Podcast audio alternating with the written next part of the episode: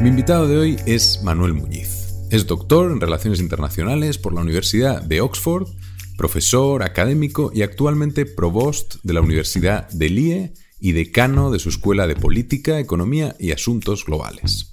Entre 2020 y 2021 desempeñó el cargo de secretario de Estado de España Global en el Ministerio de Asuntos Exteriores, Unión Europea y Cooperación. Pero antes de continuar, déjame recordarte que si te suscribes a la newsletter en intercambio-iónico.com, recibirás, además de los episodios, una selección de los libros y podcasts que he escuchado y leído durante el último mes. Entra en intercambio-iónico.com y suscríbete.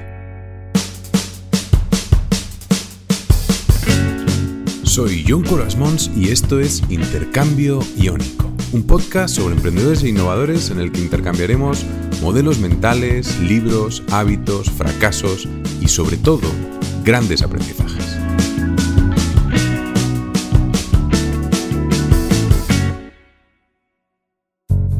Conozco a Manuel desde 2019 y sus análisis sobre geopolítica, especialmente sobre China y el impacto de la tecnología en la evolución del mundo, son brillantes. Durante nuestra conversación trataremos de responder si las democracias liberales están en peligro. Y lo haremos desde varias perspectivas. Primero desde fuera, donde hablaremos de Ucrania, Oriente Medio, China, India. Después exploraremos las debilidades endógenas de la democracia, como los medios de comunicación o la integración de la tecnología en el sistema de gobierno. Y acabaremos con una reflexión más personal sobre su paso por el Ministerio de Exteriores. Empezando con la guerra de Ucrania, parece que sobre el terreno la situación está bastante igualada. Y lo difícil ahora es entender cuáles serán los siguientes pasos. Evidentemente a nivel táctico parece haber efectivamente en estos momentos un equilibrio, eh, lo cual ya es de por sí llamativo, por cierto, eso es importante recordarlo, ¿no? Porque las expectativas al inicio eran expectativas de que Rusia iba a barrer a los ucranianos y por lo tanto incluso este estadio de estabilidad táctica es eh, muy relevante, ¿no? Lo que ya es revelador y ya podemos conocer de lo que se está produciendo es que este conflicto constituye una brecha y una fractura en las relaciones entre Rusia y Occidente que va a ser muy prolongada, porque si tácticamente a esto no le vemos una solución a corto plazo, y no solamente eso, sino que además hay evidencia creciente de que se han cometido crímenes de guerra sobre el terreno y que por lo tanto eso va a tener una cola larga una larga cola de actuaciones en tribunales internacionales, en todo tipo de instancias en contra eh, de Rusia, pero además uno ve que en el campo eh, económico lo que se ha producido es un divorcio entre Rusia y, el resto de Occidente, ¿no? sobre todo los países de la Unión Europea y Estados Unidos, inmenso. Básicamente hemos roto 30, 40 años de interdependencia económica en el espacio de meses. ¿no? Eh, pues claro, eso dibuja un escenario que en lo militar no se resuelve, en lo diplomático va a ser muy difícil de resolver, con una Rusia prácticamente, un gobierno ruso prácticamente tóxico en el ámbito internacional. Vamos, no está en el nivel de Bashar al-Assad, pero se está acercando a una velocidad realmente sorprendente. Y además, eh, en lo económico, un divorcio estructural, ¿no? Entonces, esto lo que nos dibuja es una nueva relación con Rusia. Por lo tanto, el, foco táctico, si uno lo aleja mínimamente, se da cuenta que esto es un, un rediseño de la relación con Rusia a peor y que nos va a ocupar una generación, ¿no? ¿Hay algún ángulo en el que veas alguna posibilidad para llegar a la paz? ¿Algún sitio donde se pudiese empezar conversaciones, donde pudiese ocurrir algo? ¿O aún se ve muy lejos? Hay un, hay un escenario en el, que, en el que se revierte esta situación, pero es un escenario, ahora parece de baja probabilidad, que es básicamente un, cambio de régimen en Rusia, porque ni siquiera, ni siquiera un cambio de liderazgo político en Rusia bastaría, ¿no? Mm. haría falta una especie de impugnación del modelo político y de acción exterior de, la Rusia de Putin y un replanteamiento de su acción exterior, ¿no? Casi, casi como que, entonaran un mea culpa y hubiese una revisión muy importante. Claro, ese es el escenario de resolución más profunda de esto. Eso parece muy improbable, aunque honestamente es muy difícil predecir la estabilidad de los regímenes cerrados ¿no? y relativamente autoritarios, como es el caso de Rusia. Yo tengo una, una colega norteamericana muy conocida, no diré su nombre, que hizo su tesis doctoral sobre la Unión Soviética y entre la fecha en la que presenta la tesis a su defensa y defiende la tesis cae la Unión Soviética, pero en la tesis ella defendía que la Unión Soviética era profundamente estable, o sea que, y de hecho eh, os diré que, te diré que al final se sacó el doctorado, o sea que eso te da una idea de la impunidad en el entorno académico, pero al margen de eso, eh, lo que esto te revela, y, la historia lo ha revelado muchas veces, que es muy difícil anticipar la estabilidad de este tipo de regímenes, ¿no?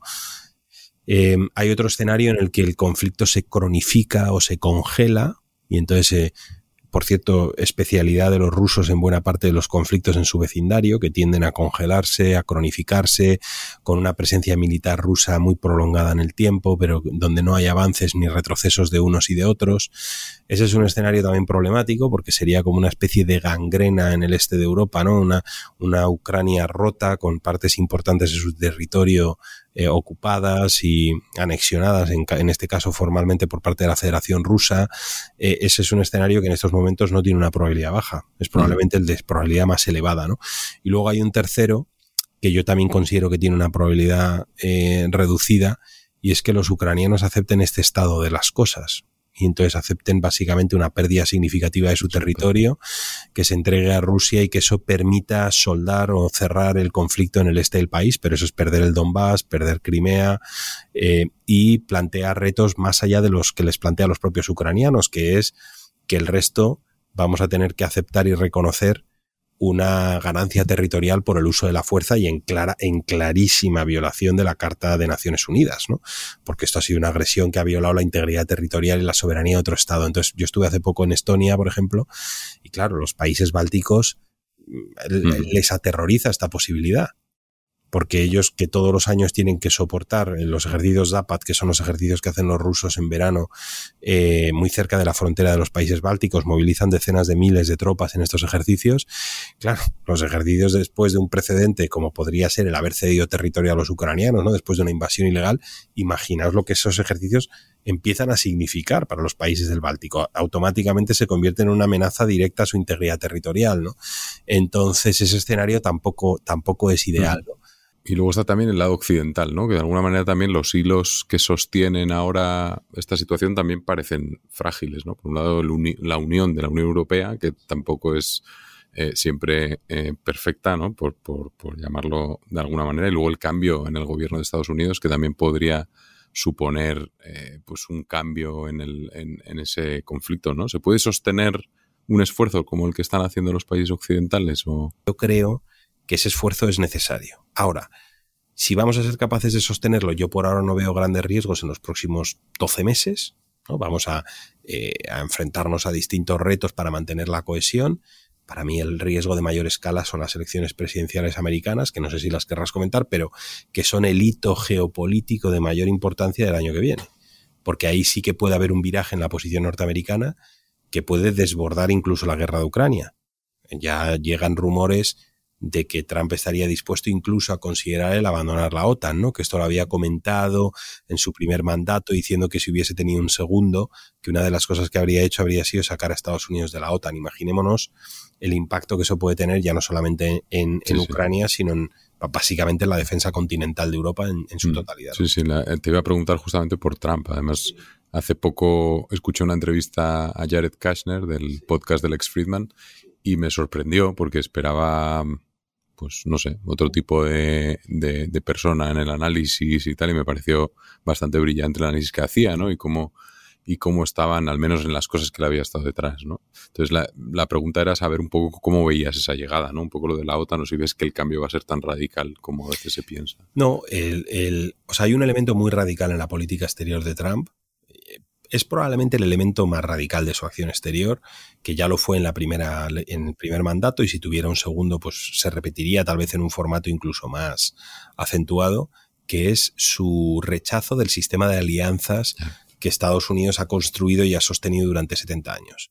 Luego podemos entrar, ¿no? La política sobre Corea, Taiwán, bueno, su eh, política en Oriente Medio que Kushner llevó de manera muy, muy directa y que también podemos hablar de ello y uno puede tener discrepancias sobre cuestiones de esa agenda exterior y le puede parecer mejor o peor. Pero el elemento fundamental y, revisionista de verdad es el cuestionamiento de la alianza OTAN, de su presencia en Asia en algunos países. Su, e, ese es el elemento más revolucionario. Eh, y en una segunda instancia, que está conectado con esto, es su voluntad de revisar la arquitectura también de alianzas económicas y comerciales, ¿no? O sea, eso, eso es lo que le separa de los, de los últimos siete u ocho presidentes, mm. pero republicanos y demócratas. Entonces, ese es el elemento que más ruido introduce. Yo creo que es un elemento cargado de error, porque Estados Unidos es más fuerte gracias a esas alianzas. Em, y proyecta mucho más sus valores, sus intereses y su poder gracias a ellas. Entonces, uno puede considerar que se tienen que pulir, que mejorar, que reformar, que tiene, tenemos que repartir las cargas dentro de las alianzas mejor, como en OTAN, ¿no? que los europeos a lo mejor gastemos más en defensa y atendamos la, vecindad europea con mayor intensidad, liberando activos americanos para Asia o, o incluso desplazando algún activo europeo al Indo-Pacífico a partes cercanas. Uno puede opinar eso, pero pensar que Estados Unidos puede estar más seguro en el mundo, abandonando una alianza como la OTAN, desde mi punto de vista es una, es una majadería, vamos, no, no, no, es que no, no sé por dónde empezar a describir la cantidad de efectos secundarios y negativos que eso tiene para la capacidad de Estados Unidos de defender sus intereses en el mundo. Me pareció bastante impactante la anécdota de Starlink, ¿no? De, de que acabo de leer el libro, la biografía de Elon Musk, la de Walter Isaacson. Ahí la tienes debajo del micrófono. Debajo del micrófono, sí. Y, y básicamente, bueno, Starlink, para los que no lo conozcan, pues es una empresa que fundó Musk, que tiene una red eh, de satélites que están eh, bastante más abajo que los satélites normales y eso permite construir, pues dar internet eh, casi como si fuera banda ancha en las zonas donde pues no llega el internet ahora, ¿no? Y entonces cuando empezó el conflicto le dio a Ucrania la posibilidad de usar de usar Starlink porque parece que que Rusia pues se cargó todas las, redes de comunicaciones, todas las posibilidades que tenía, entonces Starlink les dio esa salida, ¿no? Y, y lo, que me impactaba a mí era el, momento ese en el que eh, deciden eh, lanzar los drones, ¿no? En, en, el Mar Negro, o sea, que deciden eh, lanzar un ataque con drones sobre la flota rusa y ahí iban a utilizar Starlink para conectar a los drones y para moverlos hasta allí y Elon Musk en el último momento decide eh, bloquear esa conexión por el miedo a que pudiese estallar un, pues una reacción nuclear, pudiese eh, haber un, tema más complejo. ¿no? Y un poco lo que me impacta es la capacidad que puede tener en este caso una empresa privada, ¿no? en, un, en un caso así de, de, de, tener una relevancia o que tenga que tomar la decisión un Elon Musk de si, de si se puede o no se puede. ¿no? Entonces, ¿qué opinas de este tipo de dependencias? Porque es un caso, supongo que es un caso muy raro, pero pero tiene un impacto que las compañías privadas están desarrollando tecnologías muy punteras y que, que no haya esa conexión con lo que pues, los militares pueden desarrollar, entonces se queda ahí en un terreno de nadie. Y yo creo que esto forma parte de un proceso mayor, que es, que por cierto, los internacionalistas hemos hablado de ello desde hace mucho tiempo, ¿no? Que, que las, los actores no gubernamentales, sobre todo las corporaciones, pero también las grandes instituciones sin ánimo de lucro, medios de comunicación y otros son ya tan importantes y despliegan actividad en campos tan trascendentales que son actores de, las, de lo internacional, son actores de las relaciones internacionales, tan importantes como los estados. Hombre, yo estoy seguro que si nos fuésemos a la época de Bismarck, Bismarck no entendería nada de lo que estamos hablando, ¿no? Era un entorno donde lo estatal era lo absolutamente mm. central en la relación internacional, ¿no? Eso ha cambiado y estas corporaciones juegan un papel muy importante. Ahora, y, no solamente Starlink, o sea, las, eh, las empresas de telecomunicaciones en términos generales, las empresas de energía, las empresas de minerales, en algunos casos de minerales estratégicos y de otros, o sea, son sectores que tienen una componente eh, estratégica. Ahora, en el caso de Starlink, y esto es yo creo que particularmente relevante, es que además está en el espacio de la tecnología y, el, y de los datos y la telecomunicación y la conectividad. Y ese espacio estamos solo empezando a entender su trascendencia eh, geopolítica y política. O sea, este proceso de securitización del dato y de la conectividad solo la estamos empezando a hacer ahora y solo estamos empezando a entenderlo ahora, ¿no? Que ahí se dirimen y nos jugamos intereses nacionales de, de mucha trascendencia, no solamente en la cobertura de Starlink, sino en la propia resiliencia de nuestras redes, que como comprenderás la proveen prácticamente de manera íntegra empresas privadas. Eh, cuando hablamos, por ejemplo, de el Internet de las cosas, ¿no? Y de conectividad a altas velocidades y de redes altamente conectadas. Bueno, la gente, o el, ¿no? el 5G, la, gente piensa que eso lo que nos va a permitir es descargarnos películas de Netflix más rápidamente, que es verdad, Pero no, eso va a ser, va es la nueva infraestructura del siglo XXI. Vamos a descargar actividades absolutamente fundamentales para nuestra sociedad sobre esas redes. Eh, desde el funcionamiento de nuestra red hospitalaria hasta cuestiones de logística y de transporte de materiales importantísimos, hasta, por ejemplo, en unos años, cuando tengamos redes de coches autónomos, que las tendremos, en cuanto resolvamos cuatro cosas de seguro, infraestructura y cuatro cuestiones tecnológicas, vamos a tener redes de coches autónomos en este país y en muchos otros. Bueno, esa red va a descansar sobre una red de telecomunicaciones y de conectividad. Entonces, imaginémonos que perdemos el control de esa red. Eso pueden significar miles de siniestros, ¿no? Entonces, uno tiene que proyectarse un poco hacia adelante y darse cuenta de que todo ese espacio va a tener una intersección con la seguridad nacional y con los intereses estratégicos de los estados. Entonces, este es un primer ejemplo curioso en el campo de la guerra y en Crimea, pero de cómo estas empresas van a jugar un papel absolutamente fundamental. ¿Y eso qué va a requerir? Pues va a requerir cogobernanza, va a, requerir regulación y va a requerir la capacidad de que los estados interactúen de manera muy fluida con estas empresas y en muchos casos fijen criterios de seguridad nacional y otros que den forma a la prestación de esos servicios. ¿no? Y ahí vamos algo por detrás. Nosotros hemos trabajado, última frase, John, yo llevo trabajando un cierto tiempo y cuando estuve en exteriores lo hice, en esta idea de que la tecnología constituye un nuevo plano de las relaciones internacionales, de lo político y de lo diplomático. Por ejemplo, la regulación de la inteligencia artificial. Bueno, eso, eso es algo de interés eh, político, interés estratégico de un país. Ahora ha pedido Guterres, ha constituido un panel de alto nivel para, eh, sobre inteligencia artificial y le ha pedido que presente un informe con recomendaciones sobre regulación no es descartable que pidan que se constituya una especie de agencia sobre la inteligencia artificial, parecía la agencia de la energía nuclear, ¿no? Bueno, pues ahí tienes un ejemplo, ¿no? ahí tienes un campo que está ahora mismo es el Wild West, no hay una regulación, definitivamente no la hay global. En Europa vamos a tener el EU, el, AI Act, ¿no? Eh, que es la pieza legislativa regulatoria de esto en la Unión Europea. A nivel global hay muy poquito, hay unas actuaciones de UNESCO y alguna cosa que ha hecho el G7 y demás. Esto no, aquí va a haber un ejercicio entonces ahí tienes un ejemplo de cómo este campo va a ir poco a poco institucionalizándose y enhebrándose con lo público barra político. Sí, sí, no, ahí tendrá un impacto importante. Luego hablaremos más de, cómo se integra la tecnología ¿no? en todo esto. Pero tenía una pregunta aquí sobre, sobre Oriente Medio, ¿no? Un poco sobre el conflicto que tenemos ahora y si crees que hay una conexión entre Irán y Rusia que conecta estos dos conflictos de alguna manera, si hay... Pues mira, a mí no me consta que la haya de manera formal, vamos, no he visto nada al respecto. Es indudable que a Rusia le, le viene bien, ¿no? Le conviene porque efectivamente Estados Unidos distrae parte de su atención y luego además eh, se ve obligado a apoyar a los israelíes con armamento, con ayuda financiera. El último paquete financiero que aprobó el Congreso de, de ayuda a Israel y Ucrania eran 100.000 millones de dólares que tuvo que repartir entre los dos países, ¿no? Eh, y está enviando armamentos a los dos. A los eh, israelíes les está enviando armamento de manera bastante significativa para, para el Iron Dome, que es su sistema de protección antimisiles, que consume una cantidad de armamento extraordinaria, pero bueno, es eh, relativamente eficaz. Entonces, bueno, ahora ya tiene dos conflictos de bastante intensidad de naturaleza en, ambos casos bastante convencional, por otra parte, o sea que pide un tipo de armamento bastante convencional y finito y están tirando de ambos, ¿no? Pero a mí no me consta que haya ningún tipo de conexión.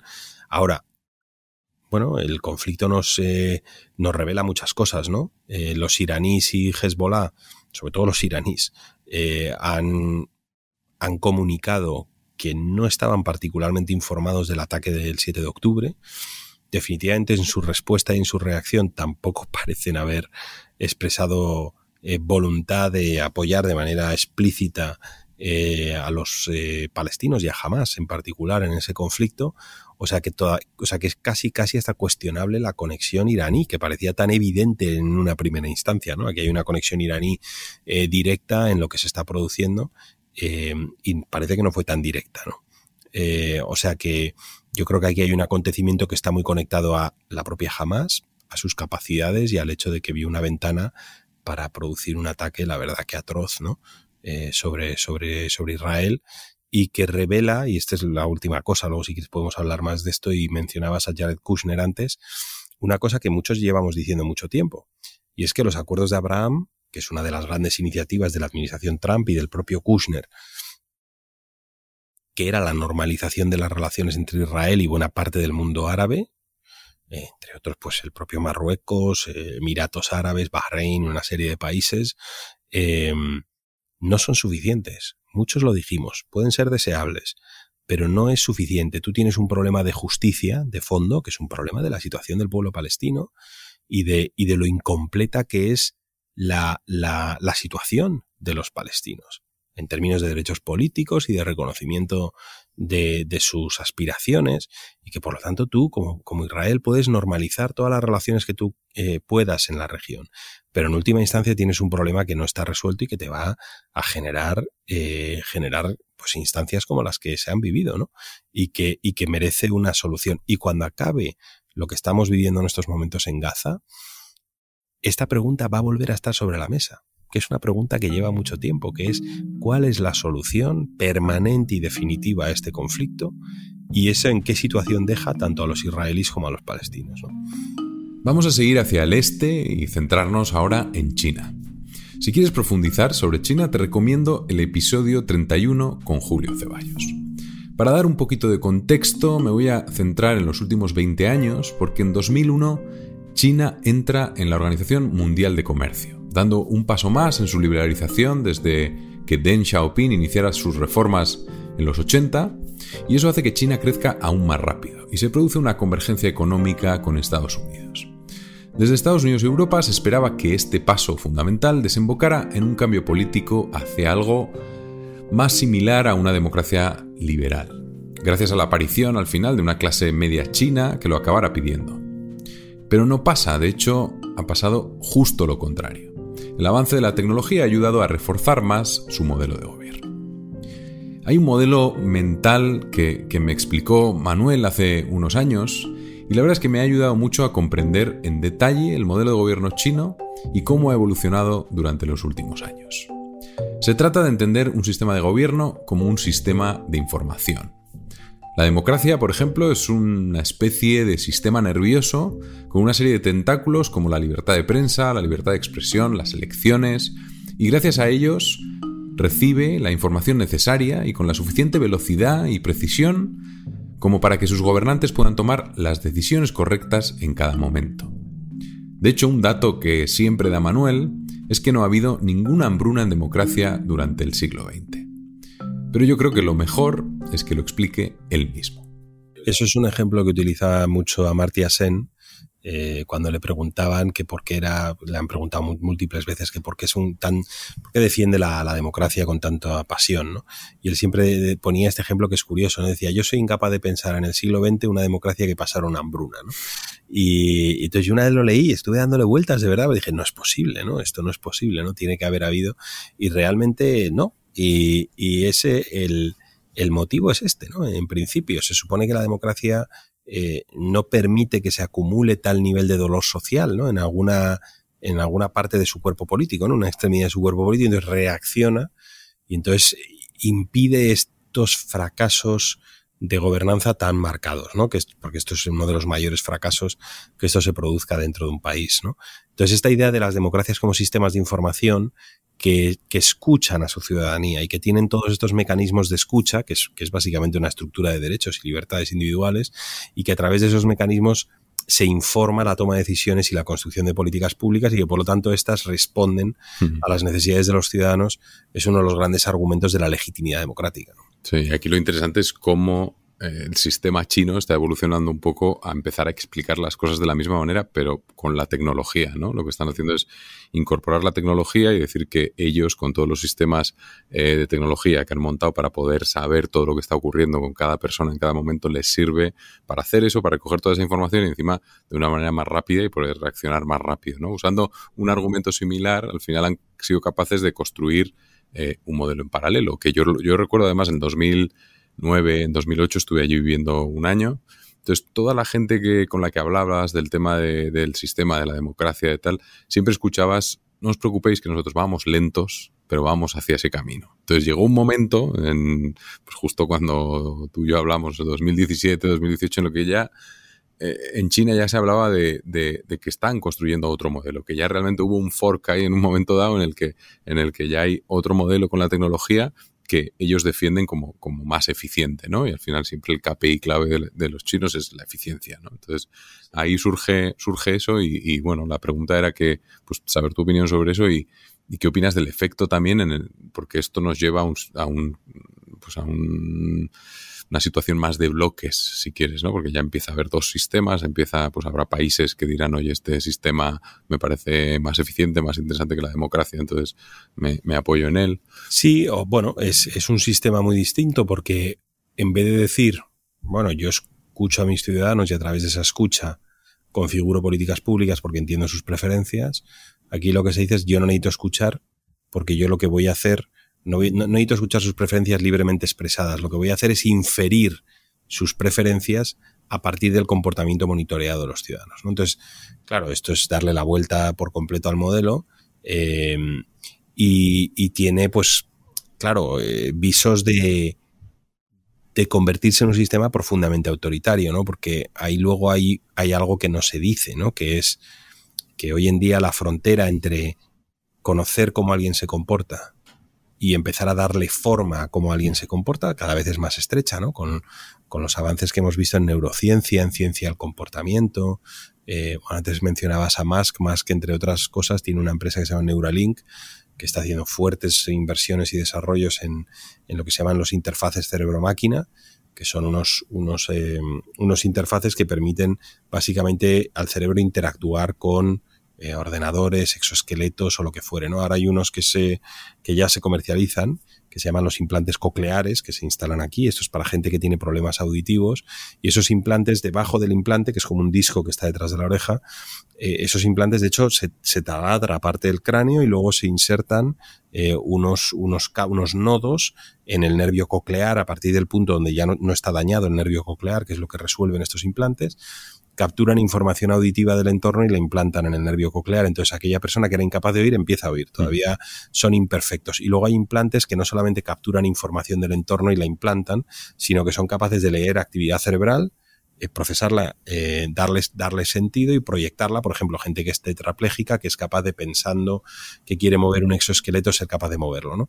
Bueno, pues imaginémonos un entorno hacia el que ya estamos yendo, donde esos implantes no tienen que ser ni tan invasivos, ¿no? No hay que taladrar el cráneo de la gente, sino que somos capaces de leer la actividad cerebral y las ondas cerebrales que se generan, que estamos, bueno, vamos en dirección de ser capaces de hacerlo, ¿no? Entonces imaginémonos por un momento un sistema político eh, y administrativo que tiene la capacidad de monitorear el comportamiento de los ciudadanos a través de herramientas públicas, que además, a través de leyes de seguridad nacional y otras, es capaz de requerir a las empresas, como WeChat y otras, que WeChat es un poco el WhatsApp ¿no? Eh, chino, pero que eh, que básicamente tiene funcionalidad, muchas más funcionalidades, pagos, acceso al equivalente a Amazon, o sea, prácticamente uno desarrolla redes sociales, desarrolla prácticamente buena parte de su actividad digital sobre la plataforma, está obligada a volcar toda esa información a las autoridades.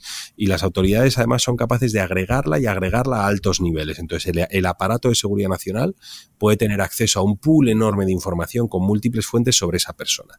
Y además resulta que tenemos estas capacidades de monitoreo neurológico e incluso de implantación neurológica. Solamente por un momento imaginémonoslo, ¿no? Ahora, en, por cierto, en UNESCO hay una iniciativa ahora sobre derechos de la neurotecnología o ética de la neurotecnología, que espero que se desarrolle en los próximos 12, 12, 24 meses, que va a producir un marco ético de despliegue de las neurotecnologías. Porque claro, esto empieza a, empieza a haber una, una mm. interacción entre estas tendencias. Entonces, lo que está emergiendo en China, algunos lo han descrito como un leviatán tecnológico, ¿no? Eh, como un mandarinato tecnológico.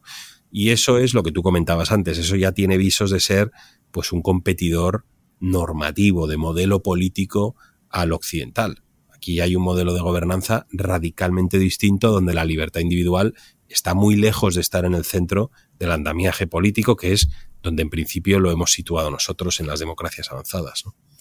Y ahí que, porque dentro de esta, digamos, de estos dos bloques, ¿no? Eh, me parece muy interesante el papel de India, ¿no? Que al final puede ser un tercer bloque, una tercera superpotencia que, que, no entendemos todavía muy bien su papel, pero podría hacer un papel muy relevante para que una bipolaridad del tipo China-Estados Unidos pues, pueda acabar mal, ¿no? Y quizá India tenga ahí un papel, no sé cómo ves el papel de, India en los próximos 10, 15 años. Yo lo veo como absolutamente fundamental. Yo intento ir tres, cuatro veces al año lo que puedo y lo que, y lo que tiene sentido, ¿no? Pero intento ir lo que puedo y desplazarme por, por toda la India, porque hay muchas Indias, ¿no?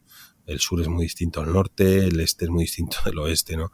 Eh, y creo que está en un momento de explosión económica que se va a mantener. Requiere de múltiples reformas, sobre todo de reformas de competitividad interna y de mercado interior y de capital humano. Bueno, hay una serie de cuestiones que, tienen que abordar, ¿no? Pero claramente el gobierno ahora mismo está decidido a hacerlo. Van a tener elecciones presidenciales el año que viene. Eh, y yo creo que yo creo que va a repetir Modi, pero bueno, lo vamos a tener que ver. Eh, pero creo que hay un compromiso decidido a continuar la senda del crecimiento. Ahora mismo tiene un PIB de 3, algo, 3,5, 3,6 billones.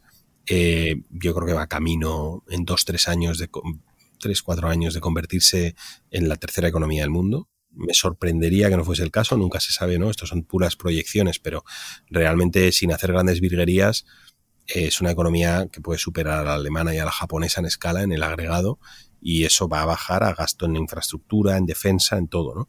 Entonces este va a ser uno de los grandes actores del orden económico global y va a ser uno de los grandes actores geopolíticos. Está en el corazón del Indo-Pacífico, por eso se llama Indo-Pacífica la estrategia y el concepto, eh, por la propia India, y, va, a tener que jugar un papel. ¿no? Si, si pensamos un poquito en cómo va a construirse una arquitectura de seguridad en Asia, que va a tener que construirse, porque por cierto, esto es interesante para la gente que está escuchando esto, a lo mejor a alguno le interesa.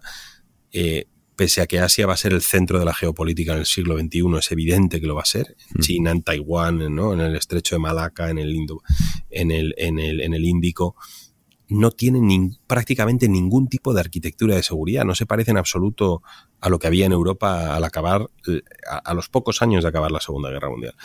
Entonces, muy probablemente esa arquitectura tenga en su corazón pues tal vez AUKUS, que es el acuerdo entre el Reino Unido, eh, Australia y Estados Unidos, que ha, que, ha, que ha permitido la cesión, de hecho, de tecnología nuclear norteamericana a los australianos y otros. Ahí hay una alianza, yo creo, en ciernes potente, a lo mejor se suman los japoneses, ahí habrá un cinturón duro de, de, contención en el fondo, ¿no?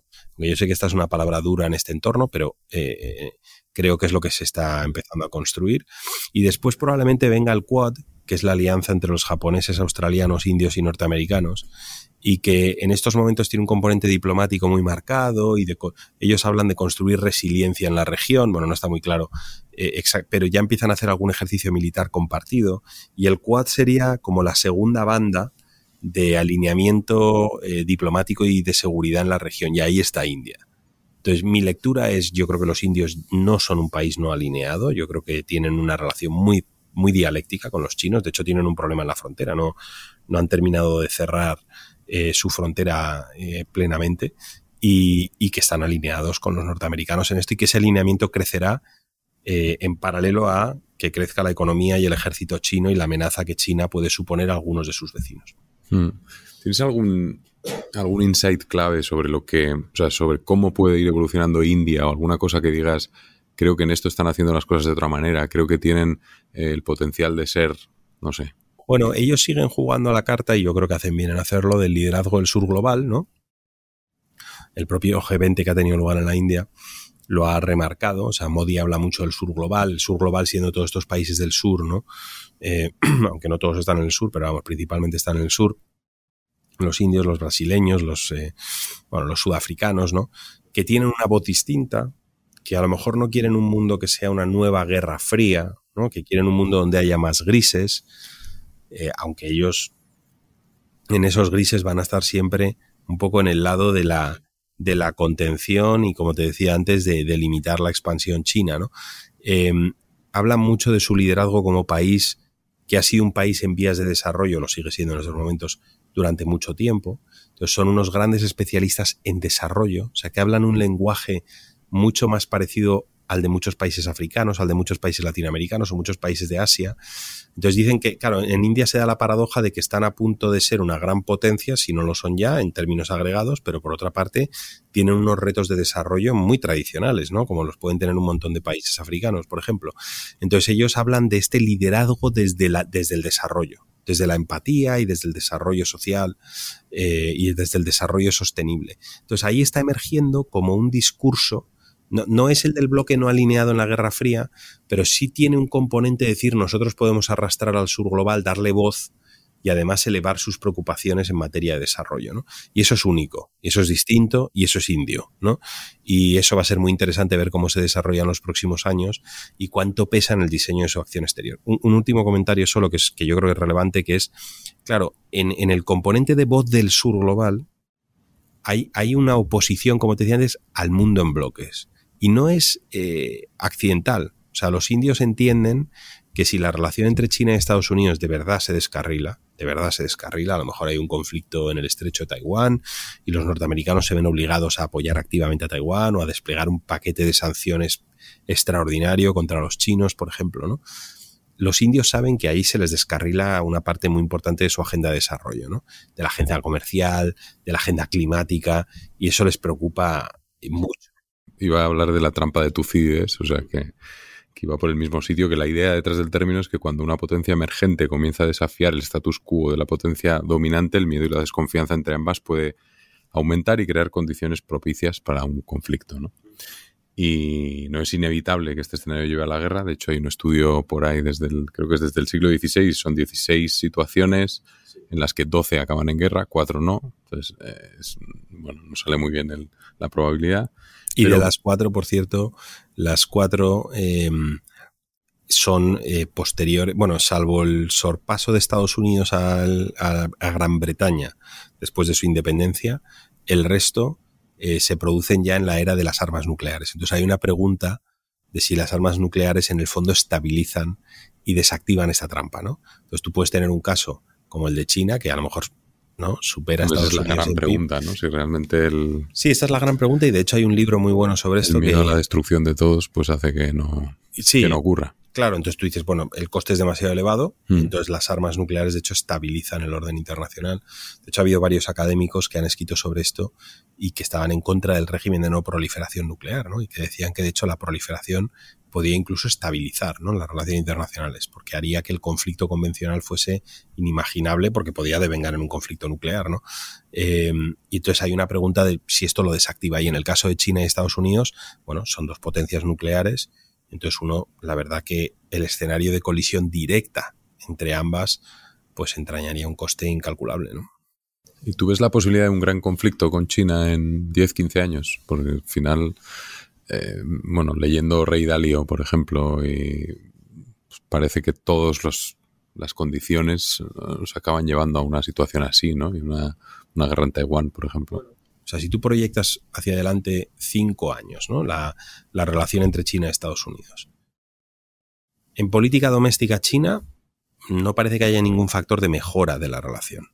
De hecho, con el empeoramiento de las, de las cifras de crecimiento de la economía china, es muy probable que hasta convenga azuzar algo más la sensación nacionalista y ¿no? el enemigo exterior, que en este caso es Estados Unidos con total claridad. ¿no? En Estados Unidos te vas a unas presidenciales muy problemáticas, donde realmente si están de acuerdo en algo los dos partidos en la posición anti-China y los republicanos son todavía más duros que los demócratas. O sea que en términos de política doméstica en todo caso, se endurece la posición. Miras la competencia económica entre los dos países.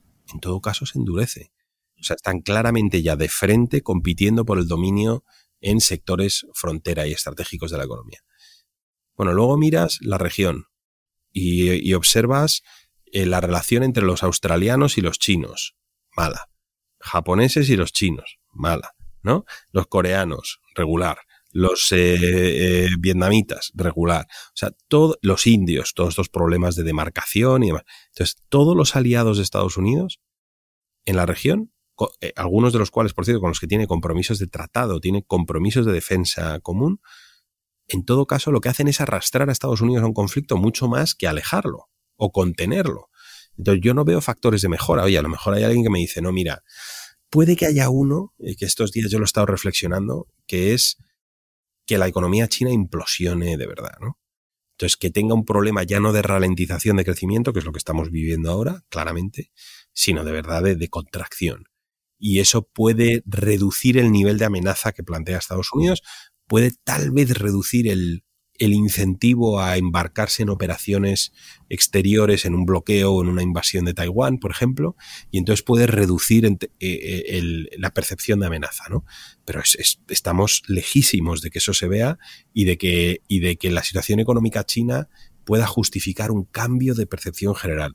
Ahora mismo la percepción es China crece, es una economía que ya supera los 20 billones de dólares, está en niveles de convergencia con la economía americana que no hemos visto en más de un siglo. Estados Unidos no ha tenido un competidor geopolítico del tamaño de China eh, en, relación al tamaño propio de Estados Unidos, ¿no? como proporción de la economía norteamericana, de hecho convergiendo y, con posibilidades de superar ¿no? el PIB norteamericano. Sí, sí, además que según pasa el tiempo, China todavía va a crecer más, va a desarrollar más tecnología, va a estar mucho más claro, entonces, preparada. ¿no? Eso todo es extraordinario. Entonces, eh, yo creo que ahí lo que tenemos es un conflicto estructural y que lo que tenemos que hacer es entender que esto nos va a ocupar de nuevo la próxima generación y que esto le va a dar forma a gran parte del entorno. Y esto se puede navegar, o sea, se puede navegar y habrá oportunidades para nuestras corporaciones, para nuestros países, eh, para nuestras universidades, para hacer cosas eh, positivas y constructivas en ese entorno, pero también habrá riesgos. Última frase, perdón, que es que hasta dentro, es un entorno más normal es un entorno mucho más normal. Lo anómalo son los últimos 30 años de momento hegemónico norteamericano, de interdependencia radical, de globalización aceleradísima, eh, pero en la historia de la humanidad eso es anómalo. Entonces, a lo mejor miramos atrás y de lo que nos damos cuenta es de que lo raro fueron los últimos 30 años, ¿no? No, no los retos a los que nos enfrentamos hoy, que es tener en cuenta los riesgos securitarios y tener en cuenta los riesgos geopolíticos y geoeconómicos. Bueno, pues eso, eso ha sido la historia del mundo, ¿no? Los, los, los, últimos siglos. Sí, sí, está claro. Oye, y yendo ahora a los, a los temas más, más internos, ¿no? A las democracias eh, liberales, viendo un poco cómo, cómo, China ha sido capaz de llevar a su modelo la tecnología, ¿no? Y que a veces eh, tenemos los sistemas de gobierno que tenemos, parece que están un poquito desconectados de la tecnología, o no somos capaces de apalancarnos en la tecnología para, para hacer mejoras, para que, para que eso avance. ¿Cómo podemos apalancarnos para reforzar la democracia? ¿Cómo podemos usar esas tecnologías? Bueno, esto es clave, ¿eh? porque el otro día me pidieron, escribí una pieza cortita sobre el futuro de la democracia, y entonces tenía poquísimas palabras y demás, y entonces yo estaba pensando cómo capturar el reto al que se enfrenta la democracia, ¿no? Y el, el reto que le arroja el modelo chino a la democracia, ¿no? Que le lanza. Y el reto que le lanza es un reto de legitimidad de producto, ¿no? O los sistemas políticos pueden tener legitimidad de input, o legitimidad de output. Bueno, la legitimidad de input es eh, pues que los ciudadanos participan en el proceso de toma de decisiones y se sienten dueños, ¿no? En parte, aunque sea de una fracción del proceso político. Ahí los chinos no compiten, ¿no? Ellos son muy honestos en decir, mira, no, esto nosotros no participamos.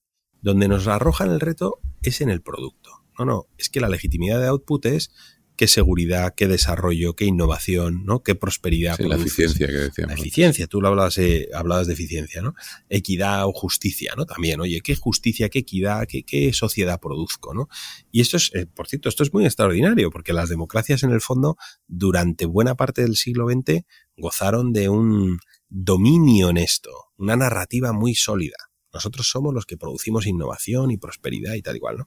Bueno, entonces, el reto de las democracias, en el fondo, si lo desnudas, es en producir resultados para sus ciudadanos, al final.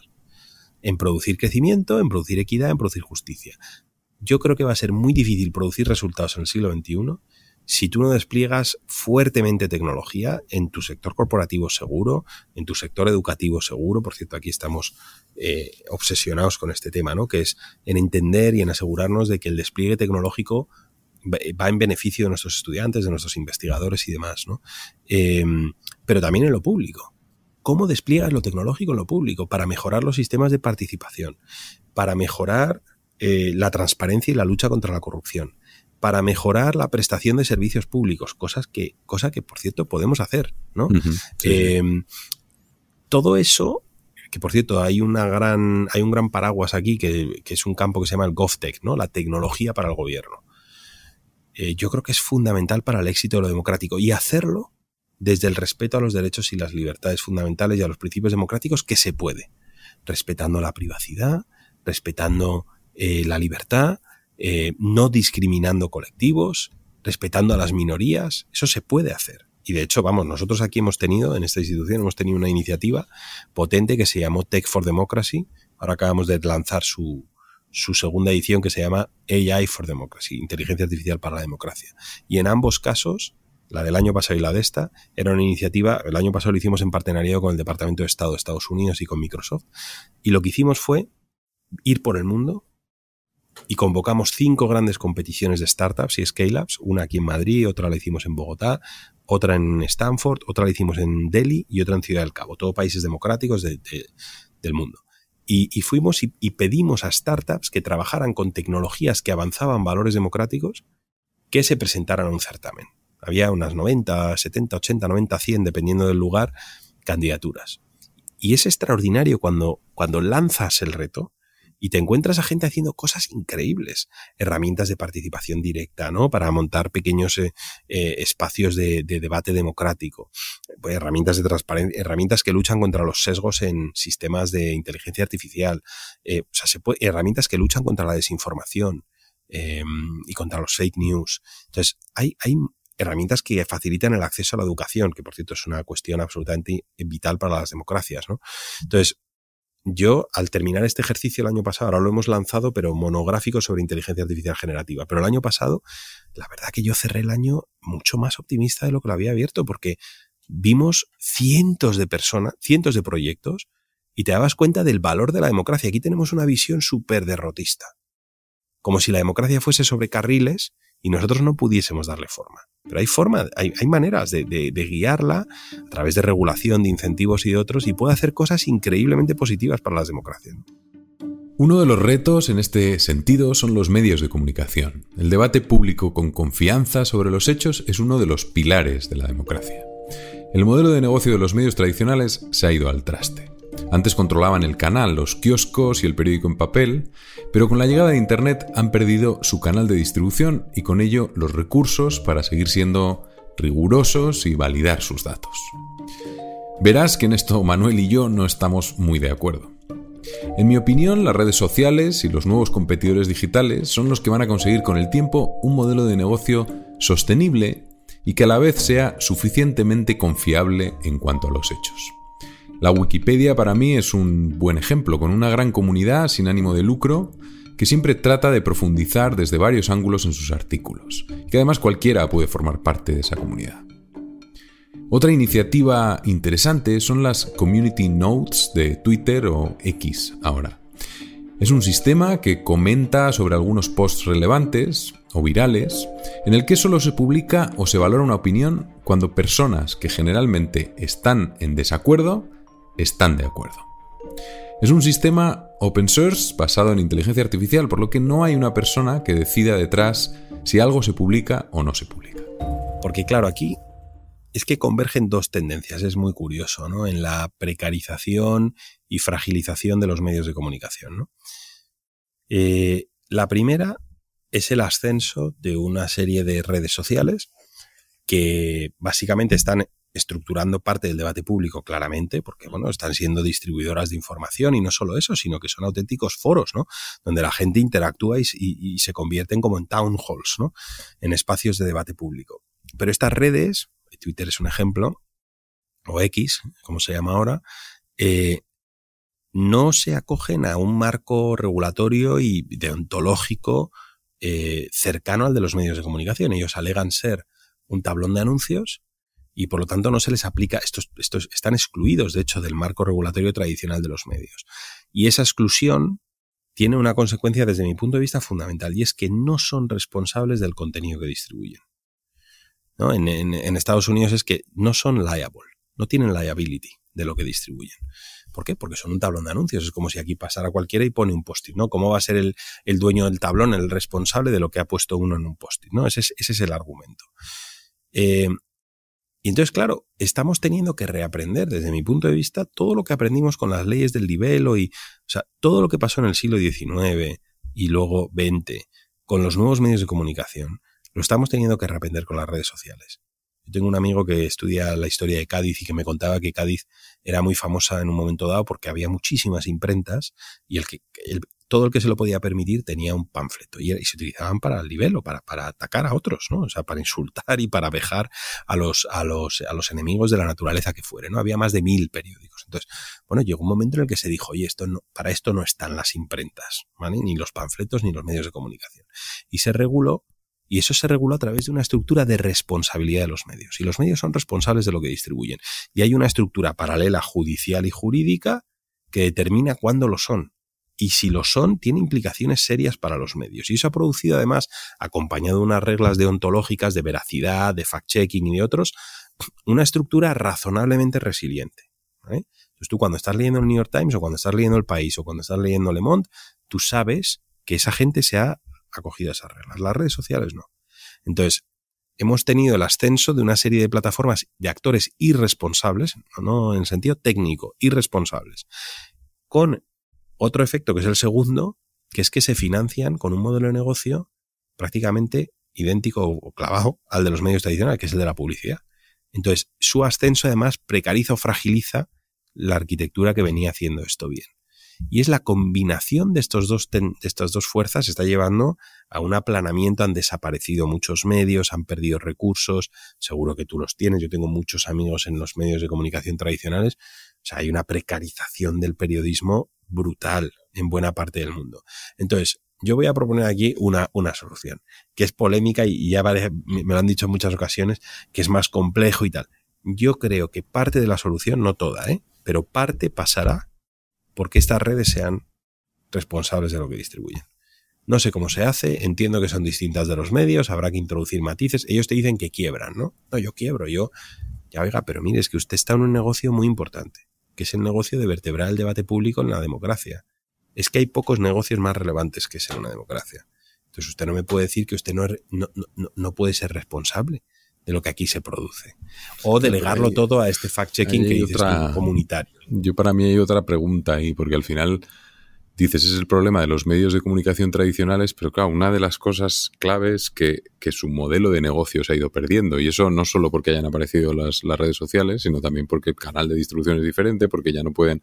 Entonces, de alguna manera, ese, esa caída del modelo de negocio eso que comentas de la responsabilidad y tal es cuando tú consigues que, tu negocio funcione bien, porque si no, no tienes la capacidad tampoco. O sea, los periódicos, pues los que has hablado, tienen todavía capacidad y pueden eh, ser responsables y más o menos verificar las cosas que dicen, pero hay un montón de periódicos que, que están ahí en un terreno como de, de, que tampoco pueden hacerlo, ¿no? Y al final es un modelo de negocio como como muy frágil, muy frágil, muy, muy limitado. Entonces yo creo que, no, pero que de alguna manera si no encuentran un modelo de negocio que sustente esa responsabilidad, es difícil. Para mí como que tiene que haber esas dos piezas. No, no total, pero, eh, pero yo te digo que si los medios de comunicación compitieran con redes sociales que son responsables de lo que distribuyen, te garantizo que competirían en una mayor igualdad de condiciones y a lo mejor no se les había desplomado el ingreso por publicidad como se ha desplomado.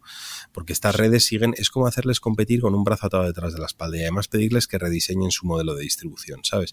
O sea, a mí, yo creo, y creo que lo vamos a, redescubrir, ¿eh? O sea, creo que va a llegar el momento y entonces de repente alguien decidirá, oye, pues mira, a lo mejor ahí a lo mejor tiene que ser una responsabilidad parcial, a lo mejor tiene que estar tamizada por X o por Y. Es verdad que el modelo es muy masivo, que tampoco quieres producir una especie de mordaza, ¿no? Porque si tú automáticamente les pones un marco de responsabilidad muy importante, a lo mejor estas redes lo que hacen es directamente excluir un montón de contenido, ¿no? Dicen, en el momento en el que toque estos temas, excluido, ¿no? Entonces silencias muchas voces. Entonces, me, me imagino que habrá matices, ¿no?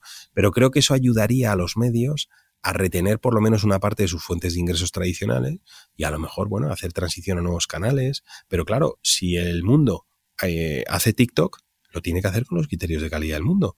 Claro, eso es hacer trampas. O sea, que si uno no lo hace con esos criterios puede decir cualquier salvajada, eh, claramente va a tener más tráfico, ¿no? El otro día leí un tuit que me encantaba que decía, no te conviertas en la persona que Twitter quiere que seas, que es, o sea, ¿qué, quiere Twitter, no? Pues Twitter quiere que seas un, un, energúmeno, ¿no? Eh, y, y, y eso es lo que los medios no pueden ser. Entonces, claro, les echamos en cara que es que no se adapten a los nuevos modelos, ¿no? Mira, es que ellos juegan con otras reglas, que son reglas, por cierto, muy valiosas para aquellos que están vertebrando el debate público. Entonces, yo, yo, yo ahí les, les eximo de una parte mayor, ¿eh? Y yo creo que lo que hemos hecho ha sido fallar en el marco regulatorio y que llegaremos a ello. Yo estoy convencido de que me, me cuesta me cuesta estar de acuerdo ahí, porque yo, yo sí que creo que, que, los, eh, que los, las redes sociales estoy de acuerdo en que van a llegar un momento en el que se podrán responsabilizar, pero creo que va a ser a través de, mm, de tecnología, a través de cómo eh, los incentivos de la comunidad acabas generando pues algo como la Wikipedia, por ejemplo, y, y consigues ahí que funcione, que sí que lo que dicen, y cuando consigan eso, creo que van a arrasar con los medios tradicionales. O sea, que los medios tradicionales no van a llegar a poder competir con eso, aunque estos sí cumplan con su responsabilidad. Esa es un poco la parte que... Sí, tiene un componente más de self-regulation, ¿no? Y de que ahí hay unas comunidades que se organizan y que internamente sin, sin estructura regulatoria o de responsabilidad, ¿no? Que son capaces de regularse porque son capaces de filtrar y dirigir el tráfico, discriminar, discriminar el contenido ellas mismas, ¿no? Es no, no creo que una cosa quite la otra, ¿eh? O sea, yo creo que ambas son útiles, pero lo vamos a ver en los próximos años, porque lo que está claro es que vamos a mirar atrás y vamos a alucinar con el esquema tan laxo, o sea, con el Wild West que eran las redes sociales y que han sido pues hasta, hasta ahora, ¿no? Es un espacio absolutamente alocado, ¿no? De debate público y sin embargo muy trascendental a la hora de configurar consensos, ¿no? Sociales. Mm. Sí, sí. Vamos a entrar en... Bueno, pero hemos hecho una apuesta, ¿eh? esto lo tenemos que Esto lo tenemos que revisitar claramente. Quería entrar en, en, tu periodo como secretario de Estado de la España Global en el Ministerio de Asuntos Exteriores, que estuviste casi dos años, creo, y donde además viviste una responsabilidad en un momento clave, que fue el COVID, formaste parte del comité de expertos que asesoraba al gobierno. Y a mí me interesa mucho ya casi a nivel personal, o sea, cómo es vivir un entorno así, un sistema político internacional, las relaciones que se establecen, los incentivos. Y, y la primera pregunta tenía que ver con, con si se pueden formar relaciones a largo plazo de confianza o hay tantos puñales alrededor que es muy difícil construir esa relación. ¿Hay emojis en las relaciones internacionales? No, no, yo creo que se pueden construir sin lugar a dudas y que si construye, se construyen, de hecho, y que eso otorga un gran valor, la verdad, a la experiencia y al tiempo y el haber estado en distintas funciones, en distintos momentos y en distintos circuitos y entornos, porque a ver, o sea, te quiero decir, es que es tan, es tan eh, trivial como el haber conocido a alguien en un espacio y tener su teléfono, ¿no? Eh, o el haber, no sé, yo me acuerdo, por ejemplo, cuando yo estaba haciendo el, te cuento una anécdota, ¿no? Cuando estaba haciendo el doctorado en el Reino Unido, yo hice mi doctorado en, política exterior y seguridad de la Unión Europea. Y ese es un campo que tampoco es que tenga tanta gente haciendo doctorados, ¿no? O sea, diríamos cuatro o cinco eh, frikis ahí en el Reino Unido. Yo tenía un compañero en Cambridge, que se llama Bjorn Seibert, que estaba haciendo el doctorado en la misma materia y con el que tuve muy buena relación. Luego nos dejamos de ver y años después Bjorn se convierte en el director de gabinete de Ursula von der Leyen en Bruselas, cuando yo era secretario de Estado. Eh, y yo tenía el móvil de Bjorn y hablábamos de vez en cuando, ¿no? Bueno, pues ahí tienes una conexión muy directa con una persona a la que yo había conocido y que, hombre, ¿la podía desarrollar formalmente? Sí, si pido el teléfono del director de gabinete, pues me lo dan, a lo mejor hablo con él, no lo sé, pero es que tenía su teléfono, ¿no? Entonces, este tipo de cosas tienen un impacto directo y si además tienes un nivel de confianza mínimo, sobre todo en un entorno como el político, donde estás en constante contacto con gente con la que no tienes una relación profunda, el haber tenido algo de relación anterior, la verdad que se magnifica, ¿no? Y, y, y supone un filtro y un suelo de confianza muy rápido, ¿no? Muy, muy significativo pronto. Y entonces eso te ayuda a romper muchas veces un montón de barreras. ¿Sabes quién hizo eso de manera muy legendaria? Eh, eh, eh, Henry Kissinger, cuando estuvo en Harvard muchos años, él dirigía un seminario de relaciones internacionales al que invitaba a, potenciales líderes de, países de detrás del telón de acero. Entonces, como él estaba en la academia, pues esto se podía hacer, ¿no? Entonces, hasta cierto punto pudo traer a gente de la Unión Soviética, de países de Europa del Este, de países de Asia, fue muy interesante de Asia Central. Y cuando él llegó a consejero de Seguridad Nacional y secretario de Estado, eh, bueno, eh, se decía que tenía mejores contactos que el Departamento de Estado, porque él había conseguido conectar con gente que en otros espacios, pues no, no, no, no, no eran aceptables, ¿no? Era gente que, con la que no se había podido tener contacto. Entonces, imagínate ahí también en ese entorno qué importante fueron las relaciones eh, personales, ¿no? Mm. ¿Y cómo de importantes son las, las características o las personalidades de cada uno a la hora de llegar a acuerdos? O, al final está todo ya muy, hay muchos procesos y, no es tan relevante esa personalidad. De los yo creo que depende mucho del entorno ¿no? y del tipo de decisión. O sea, hay entornos que están altamente regulados, reglados y tasados.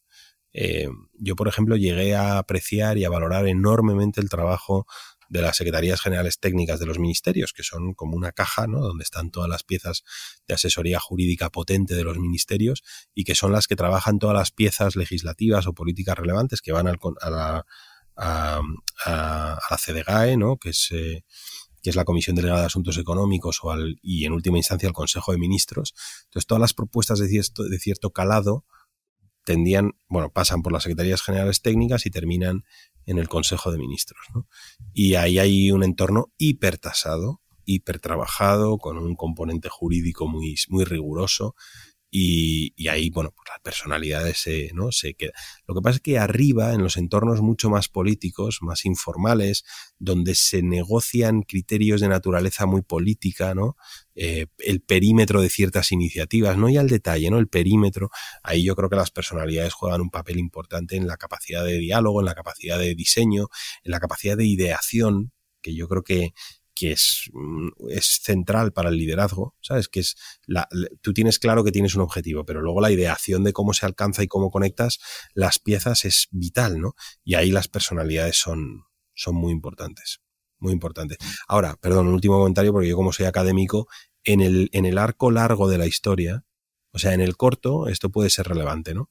Pero yo sigo pensando que en el arco largo los individuos y los líderes políticos se insertan en periodos, en épocas, en instituciones y en grandes fuerzas de la historia, ¿no?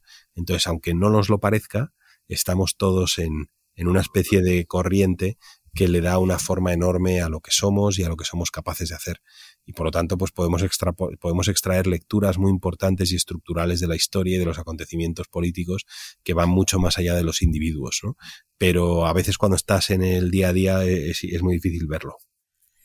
Y, se ve también desde dentro que la burocracia es, es, es muy grande y que hay muchos límites y, o, no es tanto como se percibe o como lo percibimos desde fuera. No, la burocracia es enorme y luego la, la gestión de instituciones de enorme escala es muy distinta, enorme miles, ¿no? Decenas de miles de personas, es muy distinta a la gestión de instituciones de escala menor eh, muy distinta, o sea, es un animal muy, muy, distinto donde la comunicación es fundamental, la fijación de objetivos, el intentar ordenar un poco los procesos.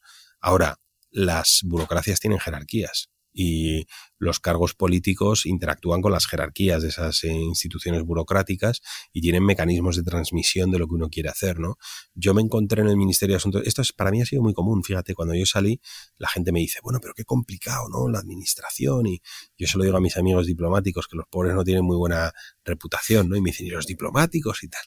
Y, y yo, para mí no fue para nada esa mi experiencia, o sea, yo me encontré con un cuerpo funcionarial y unos altos cargos del ministerio eh, extremadamente leales. O sea, la lealtad yo creo que es un... y la disciplina, porque la lealtad y la disciplina son dos caras de la misma moneda, ¿no? Me la encontré de forma muy marcada, la paciencia, porque es difícil, es fácil subestimar eh, lo que supone para esos cargos, las direcciones generales, subdirecciones generales en ministerios, que lleguen cargos políticos cada dos años, cada cuatro en el mejor de los supuestos o lo que fuere, con directrices políticas diversas, y ellos son el, cojín que amortigua y que filtra esas prioridades y las traduce a realidades administrativas, que es la única manera en la que sobreviven, ¿no? Y cómo lo hacen con lealtad para con el mando, para con el mandato democrático del que, del que tiene el nombramiento político, que es el que tiene el mandato democrático. O sea, y eso yo lo encontré muy interiorizado y, y muy aceptado. Y yo me he encontrado en momentos, te cuento otra anécdota, por ejemplo, relevante de este periodo, eh, bueno, esto no sé si lo recuerdas, pero en, plena pandemia, bueno, España se jugaba una, parte de su economía no menor en el tema de la movilidad internacional, porque claro, nosotros somos una superpotencia del turismo, tenemos un 12%, 13% de nuestro PIB es turismo, muy concentrado en los meses de verano, como el 70% de esa actividad se despliega en junio, julio, agosto, ¿no? Entonces, claro, nosotros en verano del 20, verano del 21 nos jugábamos el cuello, ¿no? Literalmente de nuestra economía del turismo y la Unión Europea estaba en proceso de elaborar eh, un pase COVID, un pasaporte COVID. Este proyecto tenía una complejidad técnica enorme porque era producir certificados por parte de todos los países de la Unión Europea que, que recogiesen información o bien de vacuna, estado de vacunación, o bien prueba, prueba eh, eh, o PCR o antígeno, era PCR o antígeno en hospital, creo, y o haber superado la enfermedad. Esos certificados los podía emitir una región de Hungría y nosotros teníamos que ser capaces de leerlo en el aeropuerto de Barajas con protección de datos. Y en España igual, teníamos que ser capaces de recoger esta información que la tenían las comunidades autónomas, producir un certificado con un código QR que te lo pudieran leer en Flandes, ¿no? Entonces, eh, yo recuerdo bien una reunión convocada por el presidente del gobierno, donde estábamos los actores relevantes de esta cuestión, que éramos nosotros, Interior, por la frontera, Sanidad, sobre todo Sanidad Digital, etc. Y el presidente dijo esto es vital para nuestro país. Entonces vamos a ser el primer país, una vez se apruebe el reglamento en, Bruselas, tenemos que ser el primer país capaz de aceptar y de emitir estos certificados. Bueno, en esa reunión estaba todo, pero, pero si es que, es que tenemos dos meses o tres, es que esto es de una complejidad. No, no, esto, oye, se hizo todo. Entonces, con una disciplina por parte de todos los equipos involucrados, sobre todo el equipo funcionarial y de gestión de los ministerios, brutal. Entonces, si no se hace más y mejor en este país, es porque falta el consenso político o la voluntad de quemar capital político en ciertas cosas. Pero con eso. Entonces yo, yo es, es, real que hay complejidad en la gestión de un órgano grande y de un equipo grande. Es real que hay resistencias en la administración, igual que las hay en la universidad, por cierto, ¿eh? o en las grandes corporaciones o donde fuere. Pero vamos, yo me encontré unas dosis de disciplina y de voluntad de seguir ese mandato y de, y de sensación de trabajar por el bien común, que eso no, no es común, por cierto, en las corporaciones o en otros lugares, ¿no? Aquí hay una sensación de que uno está trabajando por lo público. Y esta idea de que es que el funcionario que es que quiere entrar y a las tres, yo no me lo he encontrado. Yo me he encontrado con gente comprometida con su país que no tenía fines de semana, que, que teníamos jornadas absolutamente atroces, porque en la etapa COVID yo eran días de 20 horas y 18 horas uno detrás de otro, y yo me encontré con ese compromiso y con la sensación de que trabajaban por su país. Entonces, yo no tengo más que cosas buenas que decir, mm. la verdad. Y, tu sensación al, venir un poco de, la academia y, y, formar parte, meterte en la parte política, ¿Ves sencillo que gente con, con otros skill sets diferentes pueda entrar en política o es algo realmente complejo y debería estar quizá más abierto a ver más, más posibilidades de que, o sea, más Uno, lo veo, por cierto, extremadamente útil, ¿vale? Porque te dota, eh, creo, si lo asumes con, em, con honestidad, creo que te dota de modestia, ¿vale? Porque la verdad que nos sobran los gurús, ¿no? En, la, barrera, ¿no? y opinando, o sea, yo creo que hay que estar ahí y te das cuenta de la capacidad de la gente que hay ahí, te das cuenta de la complejidad de los problemas, entonces, bueno, yo creo que te da a ti como, como persona que viene de fuera una dosis enorme de modestia y de comprensión de lo complejo que es lo público, ¿no? Y eso, eso siempre es útil. En mi caso en particular, además, como me dio exposición a, a un campo que tiene un punto de hermético, que es el campo lo diplomático y lo securitario y demás, pues es oro, ¿no? Porque te, da la, oportunidad de vivir y de ver cosas que puedes estar estudiando toda tu vida y no entiendes ni una décima parte de lo que ves ahí eh, en directo en, el espacio de días, ¿no? Eh, de cara a, si el sistema político está abierto a esto, muy poco, ¿vale? En nuestro país muy poco. Uno, porque se tienen que dar una serie de coincidencias o circunstancias para que alguien te dé ese voto de confianza, en mi caso, pues el presidente, la ministra de Asuntos Exteriores, que no siempre se da, en mi caso una ministra técnica además, porque Arancha eh, venía del sistema de Naciones Unidas y por lo tanto también tenía un perfil no político en sentido estricto, ¿no? no perfil eh, técnico internacional. Em, bueno, tiene dureza, no concilias, por supuesto, estás muy expuesto, sobre todo en niveles altos, a partir ya de secretario de Estado, ministro, son nombramientos, por eso el, gobierno en España lo constituyen los ministros y los secretarios de Estado, tú estás en, línea política, entonces, comparecencias, exposición a prensa, eso para alguien que viene de fuera del entorno político tiene un punto de, crudeza y de aprendizaje, ¿no? En la gestión de eso, que, tiene riesgos, porque además si lo haces mal te puede pasar mucha factura, o sea, tienes la sensación de que, de que tiene un componente de, trituradora, tiene un componente de trituradora como no te, como no te, como no tengas cuidado, ¿no?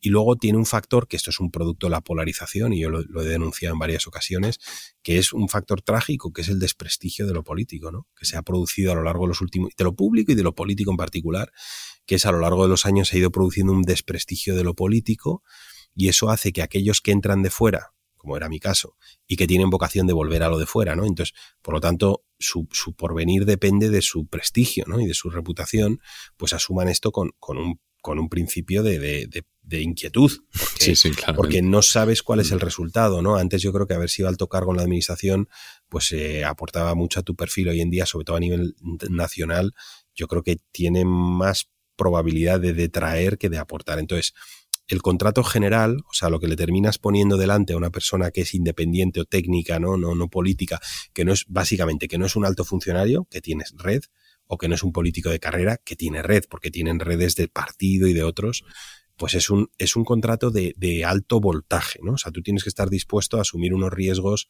potentes. Y eso va a reducir, yo creo, y ya lo hace, eh, aparte de que es improbable que te lo pongan delante, pero si te lo ponen delante, la oportunidad de servir a tu país en esa función, eh, hay una, yo creo que va a haber un número muy elevado de gente que no lo quiere hacer por estos factores que te comento. Pues vamos a entrar en las, en las preguntas finales, que son preguntas más rápidas.